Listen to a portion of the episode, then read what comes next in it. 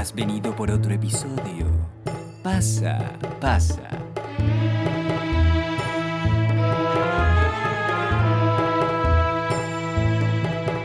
Vengo yo de un lugar, de una tierra sin mar, donde ves a los días pasar. Y si quieres ligar, tú te vas a frustrar, qué barbarie, pero es mi hogar. Cuando hay viento del este y hay sol al oeste y la puta pandemia, tú no podrás viajar, una cita arreglar, otra noche en el rancho pasar. Qué gran paja son, todo heterosexual, guitarra y fogón, no he visto algo peor, nada suele pasar.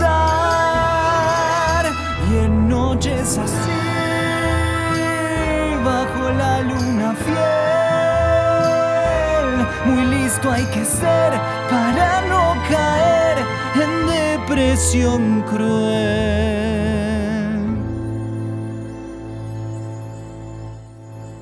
El monte tiene su lado bueno y su lado malo.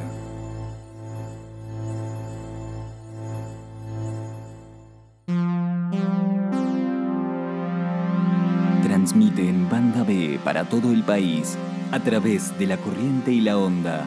Rancho of the Moon.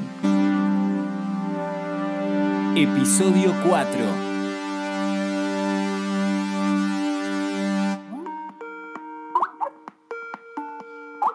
Hola, Hola, buenas tardes. buenas tardes. ¿Le parece si comenzamos? Sí, ¿cómo no comencemos? ¿Qué piensa usted que sucede al morir? ¿Eso se lo pregunta a todo el mundo? Se podría decir que sí. Eso dice mucho de una persona. Si así lo dice, así debe ser. No me contestó la pregunta. Ah, sí, la muerte. No sé, no es algo que me suceda muy a menudo. ¿Morir? Preguntarme qué sucede al hacerlo. ¿Nunca se detuvo un momento al menos a elaborar aunque sea una pequeña teoría? Todavía no es algo que me interese. Tengo suficientes problemas como para preguntarme qué pasó antes o qué pasará después de la vida esta que me tocó. Cuando llegue el momento de decodificaré la información y lo sabré. No me interesa andar en ese tema. Igualmente ya me dijo bastante. Mire, señorita, es usted una gran psicóloga realmente. Una psicóloga estupenda, le diría. Y usted, señor, es un gran paciente. Renovador, le diría. La voy a recomendar. Sí, recomiéndeme, recomiéndeme. Así lo haré. Bueno, muchas gracias. Eh. Buenas tardes. Quedan 59 minutos todavía. Ah, bueno, disculpe, no me di cuenta. El tiempo para mí nunca corre a la misma velocidad, depende de las circunstancias. A mi criterio llevábamos unos 57 minutos de sesión. O sea que siente el tiempo 57 veces más lento de lo normal. No sé qué es a lo que usted llama normal, señorita psicóloga. Tal vez este sea el tiempo real y en otras ocasiones, sobre todo en las afortunadas, las que uno la pasa bien, el tiempo se acelera notablemente y al bajar a ocasiones de tiempo normal, como dice usted, la lentitud contrastante se torna insoportable. ¿Esto le parece insoportable? No quise decir eso. Pero lo dijo. Sí, pero no era eso a lo que me refería. ¿A qué no se refería? A que usted es insoportable. Yo no dije que usted piensa que yo soy insoportable. Yo le pregunté si la sesión se le hacía insoportable. Simplemente preguntándome por qué la sesión se le hará insoportable. Pero sin embargo usted dice que yo soy insoportable. Yo no dije que usted es insoportable. Yo dije que el tiempo, que el, no, que el contraste del tiempo con la... Bueno, no recuerdo lo que dije, pero lo que sí recuerdo es que yo no tenía esa intención. Mire qué conveniente. Por supuesto, lo que sucede conviene. Eso es algo muy sano de su parte. Gracias. De nada. Supongo que usted lee mucho. No, señorita, lo justo y necesario. ¿Alguna lectura predilecta? Ficción. No se da una idea la cantidad de información que le estoy sacando sin que usted se dé cuenta. Me alegro, para eso vine. ¿Así que le gusta la ficción? Sin embargo, usted aparenta intelectualidad. La intelectualidad me repugna, señorita. No necesito que nadie me ande diciendo cómo pensar. Discutir con los intelectuales es una pérdida de tiempo. No te elaboran una teoría. Discutir con ellos es discutir con algo que leyeron. Pero mire que Freud... ¡Silencio! Yo me considero un ser creativo. ¿O por qué le parece que me puse esta corbata yo? Mm, ¿Porque le gusta el marrón? El marrón es el color que apela a la sensualidad más terrenal. Me la puse porque a alguien se le ocurrió que podía existir la tela, y en otro momento a otra persona se le ocurrió que podían existir las corbatas, y a otra persona se le ocurrió que el marrón quedaba bien y yo la compré porque se me ocurrió. Todo es planeado y al mismo tiempo aleatorio. ¿Me entiende? Más de lo que usted piensa. O sea que entendió todo perfectamente. Ah, yo pensé que usted creía que yo no había entendido nada, por lo cual, si yo había entendido más de lo que usted pensaba, a mi criterio, hubiese significado lo que yo quería que signifique, lo cual sería que entendí un poco solamente. Pero entonces dígame, entendí un poco solamente. Es más sencillo que proyectar en mí su sensación de astucia creyendo que puede resolver los códigos que yo utilizo. ¿Usted me viene a hablar de códigos a mí? No, no, no, no, no. Eso ya no se lo creo. A mí hablarme de códigos. Nadie dijo la palabra códigos. Disculpe. Lo disculpo. ¿Ya pasaron los 60 minutos? Pasaron cuatro. ¿Y para usted? ¿Qué sucede al morir?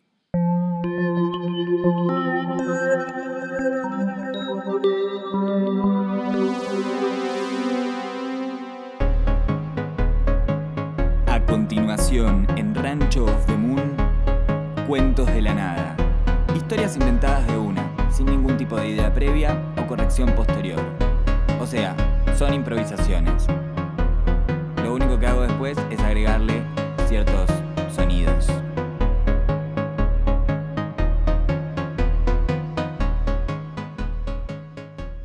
Comencemos.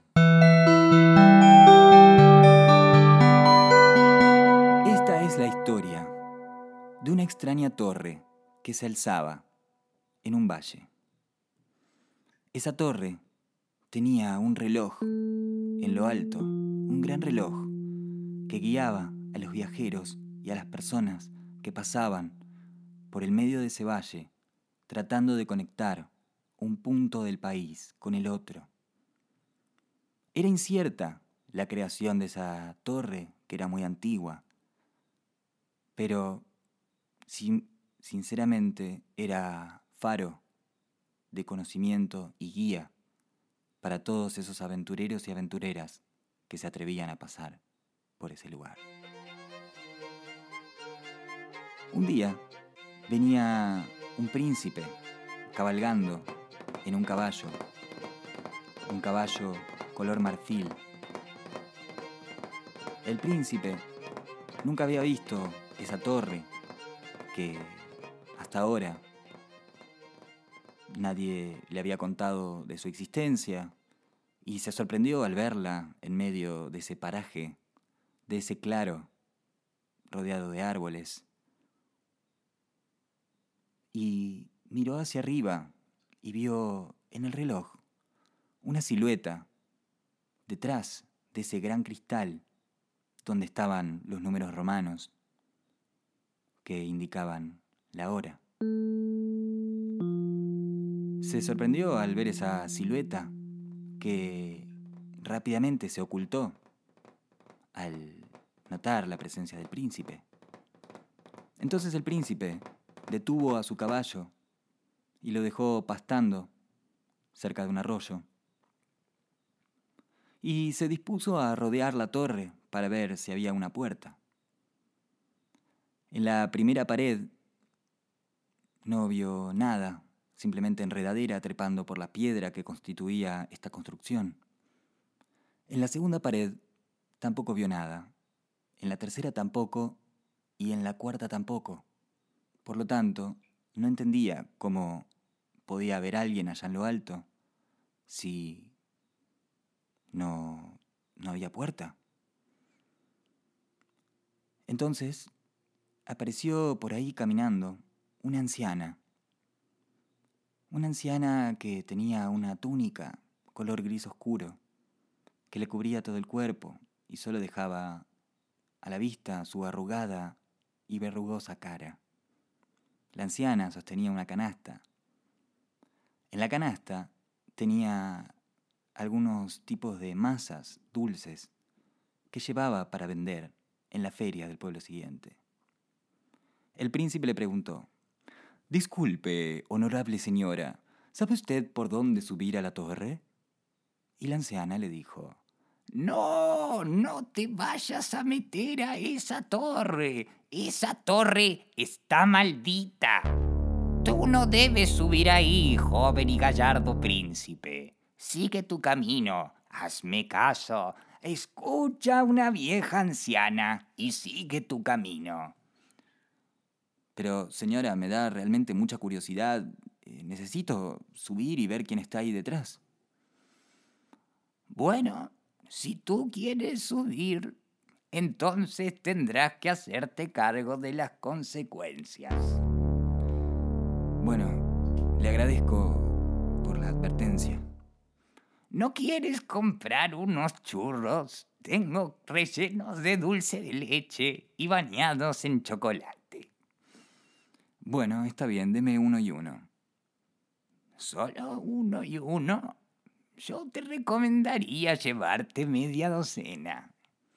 Bueno, está bien, deme media docena. El príncipe le dio una pequeña moneda de oro a la señora, que en realidad valía más que toda la canasta que tenía, pero como el príncipe era rico, no le importó. Fue hacia donde estaba su caballo, mientras la señora seguía su camino, con mucha dificultad. Y se dispuso a comer la media docena de churros que estaban demasiado deliciosos y no le alcanzó con comer solo dos como era su idea al principio. Se bajó de la media docena. Entonces se sintió pesado, se sintió con la panza hinchada y decidió ir a recostarse sobre unas rocas que veía ahí cerca. Al, recortarse, al recostarse sobre esas rocas, tocó una de las piedras que se movió en su lugar y al tocar la piedra, se escuchó un ruido. Ese ruido indicaba que algo había sucedido y al mirar a la torre, una puerta en una de las paredes se había abierto. Entonces, el príncipe decidió acercarse hasta esa puerta que dejaba entrever un interior muy oscuro dentro de la torre. Al ir acercándose, apareció un gracioso conejillo blanco que le dijo, Príncipe, príncipe, no, no, peligro, peligro, no entre, no entre, por favor, príncipe, no. Disculpe, conejito, pero ¿por qué me adviertes del peligro? Es simplemente una torre. Peligro, peligro. El conejo se fue corriendo, asustado, saltando a una velocidad muy grande. El príncipe un poco contrariado por esa advertencia, que se sumaba a las advertencias de la anciana, decidió tomar un palo que encontraba por ahí y encender un poco de fuego y atarle un trapo al palo y prender una antorcha. Entonces, con la antorcha prendida, se metió a través de esa oscura puerta. Al entrar y dar un paso, la puerta se cerró detrás de él. Y solo veía, gracias a la antorcha que había llevado. En ese interior podía ver un banco de madera y una escalera de piedra que subía en forma de caracol hacia lo alto de esa misteriosa torre. Subió a través de esa escalera de caracol y entonces, después de un buen rato de subir escaleras y trabajar sus pantorrillas, llegó a un descanso que balconeaba hacia ese profundo abismo dentro de la torre y donde había una gran y antigua puerta de madera. Entonces quiso abrirla, pero la puerta estaba trabada.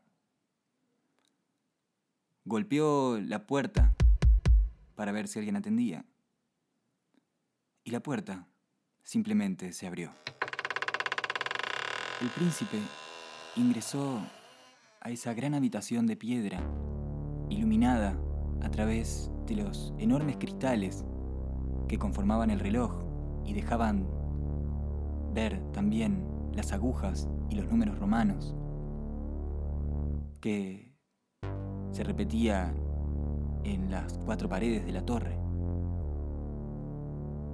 Dentro de la habitación, al echar un vistazo, vio que había una gran cama con dintel y cortinajes gruesos y pesados.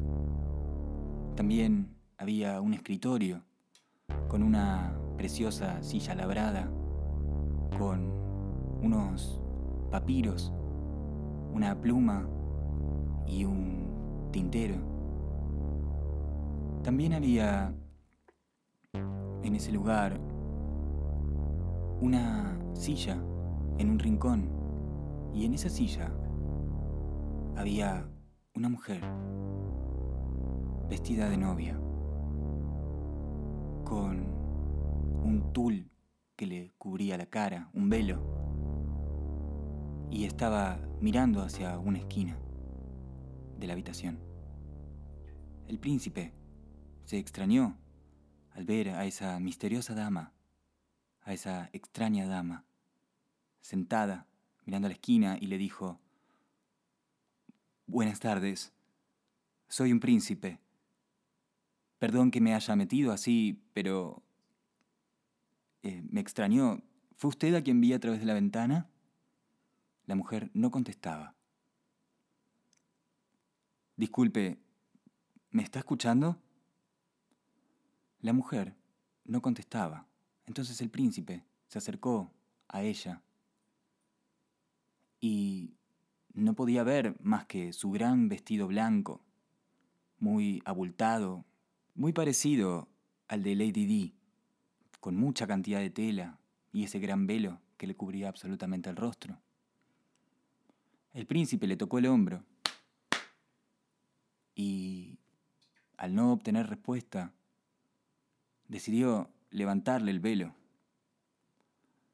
Y al levantar el velo, lo que se encontró fue a una momia. La momia lo miró directamente a los ojos. Era un cadáver. Se veía muy antiguo, pero se movía. Lo miraba y parpadeaba, extrañada al ver al príncipe. Entonces, la momia habló por primera vez. ¿Vos el príncipe? Sí, soy yo, le dijo. Eh, ay, qué bueno, qué bueno que estás acá. Sos mi amor, sos mi amado que me vino a rescatar. No, ¿por qué dice eso? dijo el príncipe. Un beso para romper el hechizo, le dijo. ¿Qué hechizo? le dijo el príncipe. ¿No sabes que los príncipes tienen que dar el beso para romper el hechizo? Le dijo la momia. Eh, sí, ya sé, pero... Bueno, entonces besame.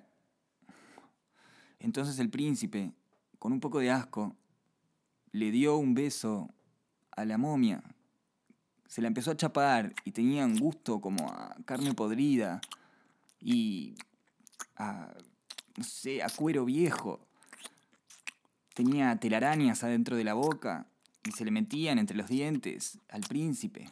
La momia no paraba de meterle lengua adentro de la boca, una lengua seca.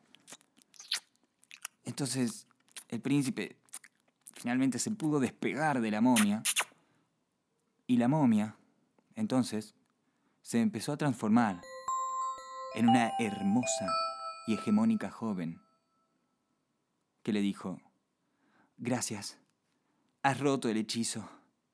El príncipe se enamoró completamente de ella. Y entonces la chica, vestida de novia, le dijo, Ahora, tú continuarás con esto. Toma, ponte mi vestido. ¿Cómo? dijo el príncipe. Ponte mi vestido. Ahora tú serás la novia del tiempo. ¿Cómo la novia del tiempo?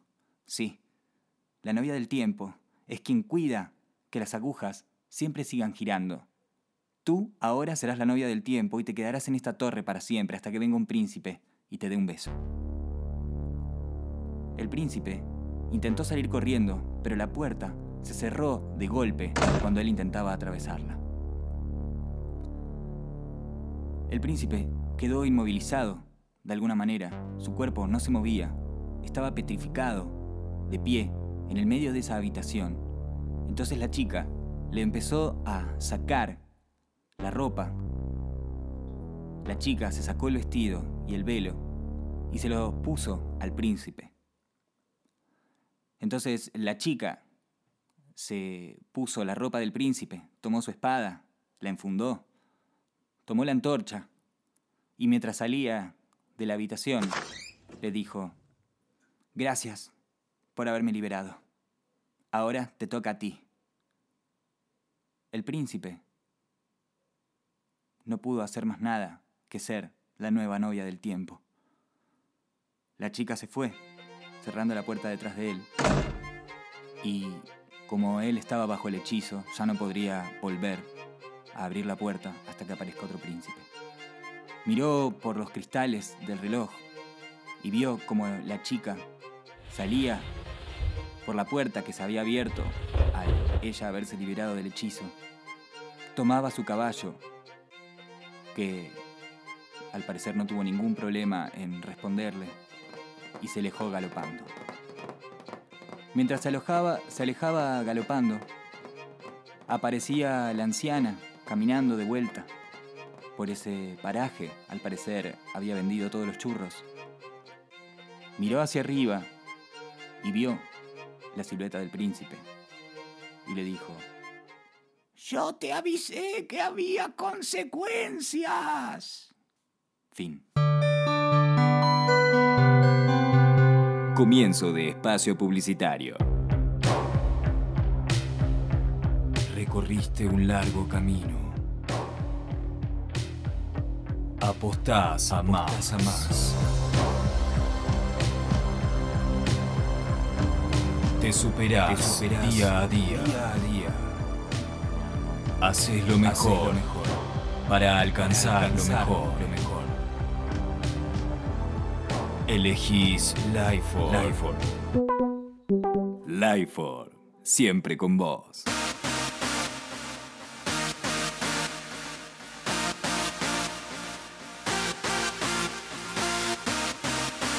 It's a happy lemon.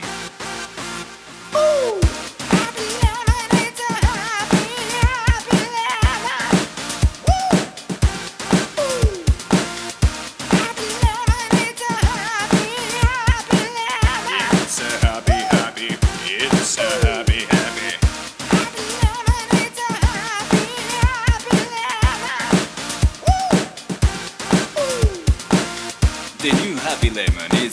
new, more happy, and more lemon. Happy Lemon. It's a happy lemon. Fin del espacio publicitario.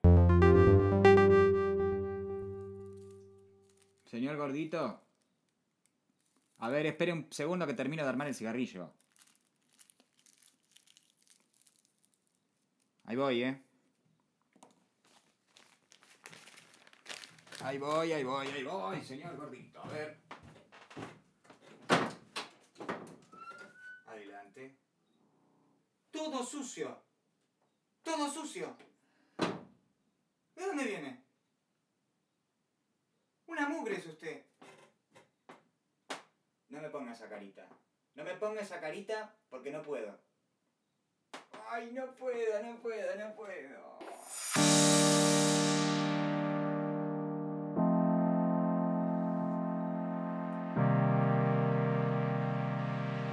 Sí, sí, sí, llegamos al bloque final de Rancho of the Moon, titulado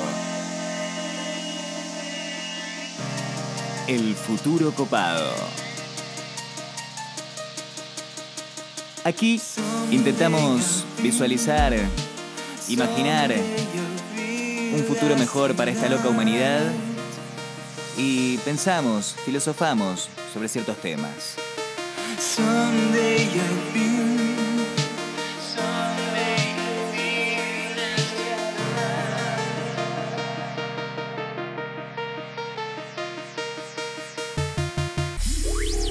En este episodio número 4 vamos a filosofar un poco sobre lo que es el lenguaje.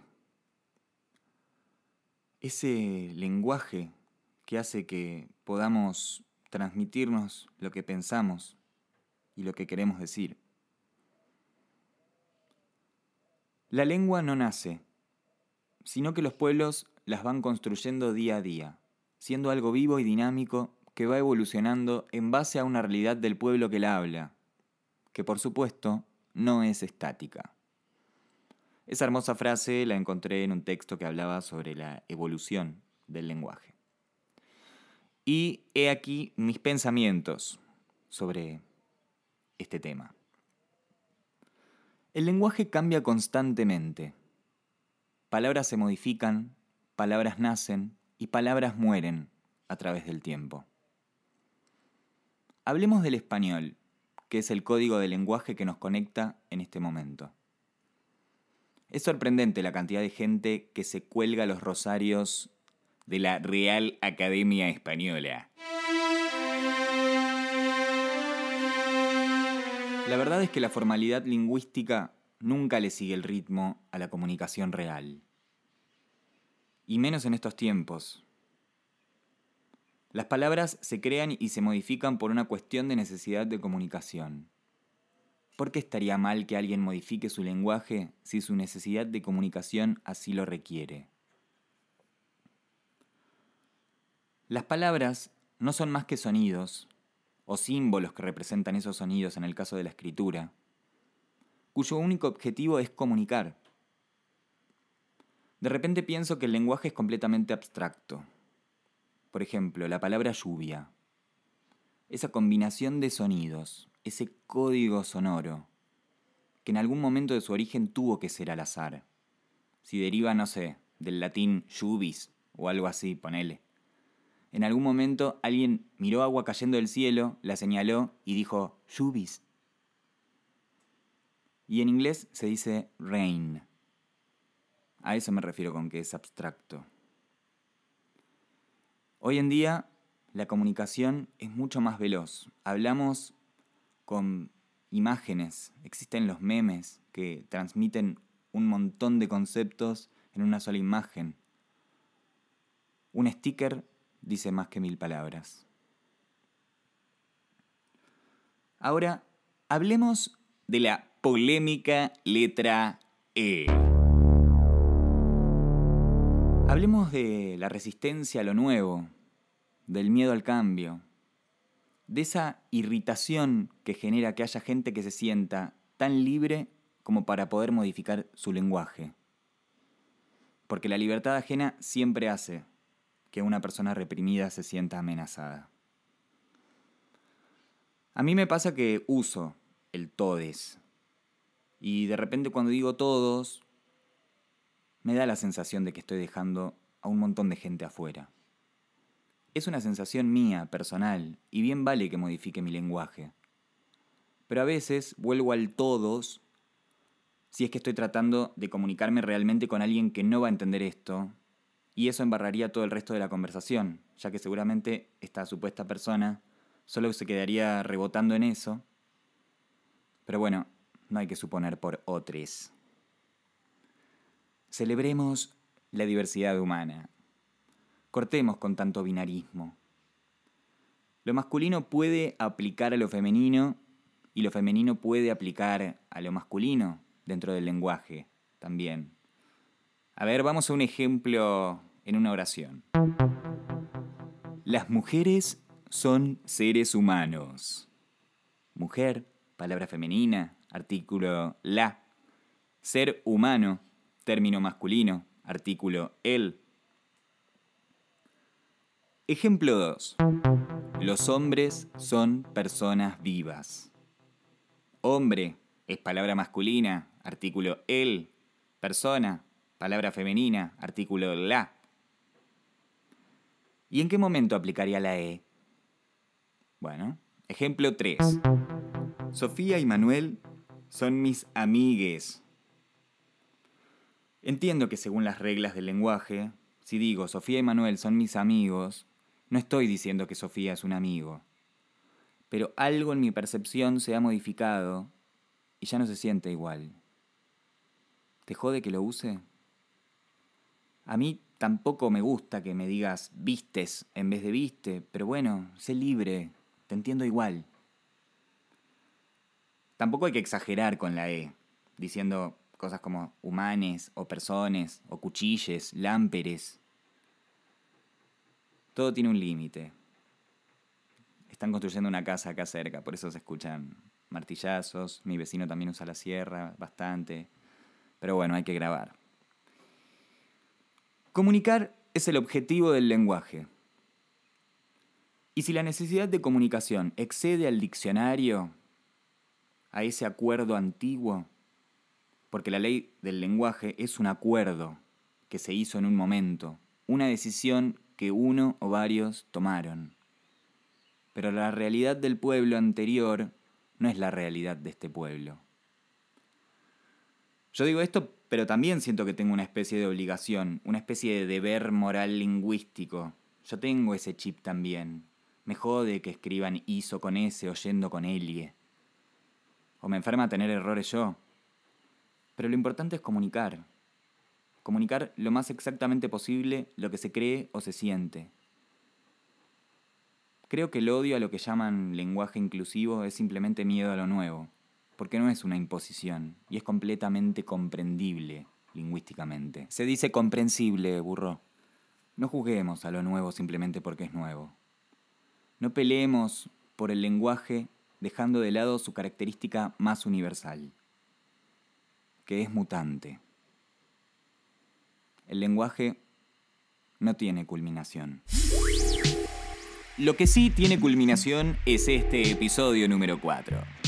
Muchas gracias por haber escuchado hasta acá. Recuerden compartir este podcast con quienes puedan, ya no con quien quieran, con quien puedan. Me pueden encontrar en el Instagram que dice la descripción. Nos vemos en unos días, siete u ocho quizás, por este mismo canal y a la hora que ustedes quieran.